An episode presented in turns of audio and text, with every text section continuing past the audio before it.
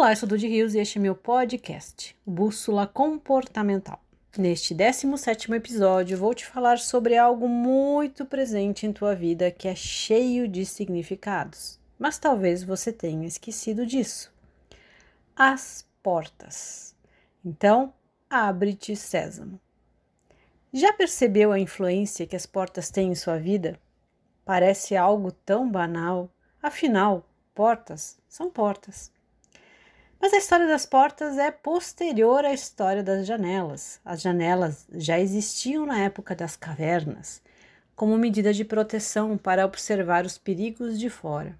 Mas porta não tinha. Os primeiros a construírem as portas da maneira como estamos acostumados foram os gregos antigos. E os mesmos gregos inventaram as portas automáticas. Já percebeu que quando as coisas deixam de ser novidade e começam a fazer parte da sua vida cotidiana, elas parecem perder o sentido? Se tornam apenas coisas? Muitas vezes você abre e fecha portas durante o dia, e tem umas que, com sua presença, já até se abrem sozinhas. Afinal, portas servem para abrir e fechar apenas, não Portas são muito mais do que entradas ou saídas. São repletas de significados. Além de uma passagem, também são um convite. Vai abrir, vai passar ou vai fechar e deixar para trás? Qual o significado que isso poderia ter na sua vida?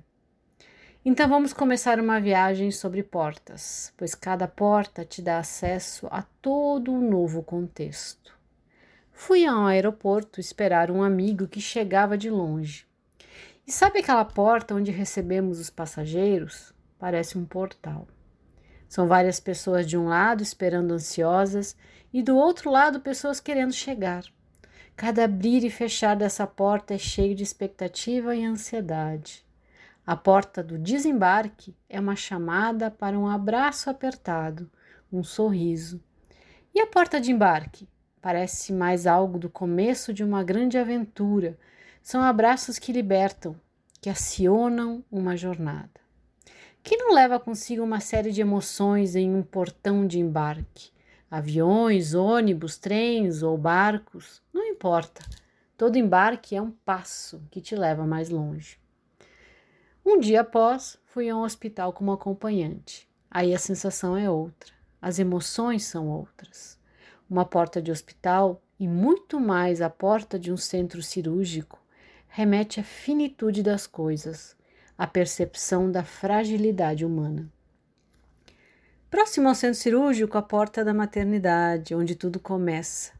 Vários recém-nascidos chegando, e em outra portaria, uma mãe, uma mãe agendando a cesárea de um casal de gêmeos.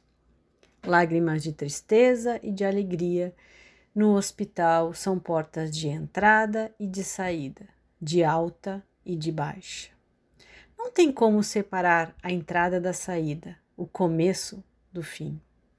Pensa na sensação de abrir a porta de sua casa própria, do quarto de seus filhos enquanto eles dormem, ou a porta do seu carro novo. E a experiência de sair de casa, fechar a porta de uma vida para começar uma nova portas de templos que abençoam relações, ou mesmo que encaminham almas.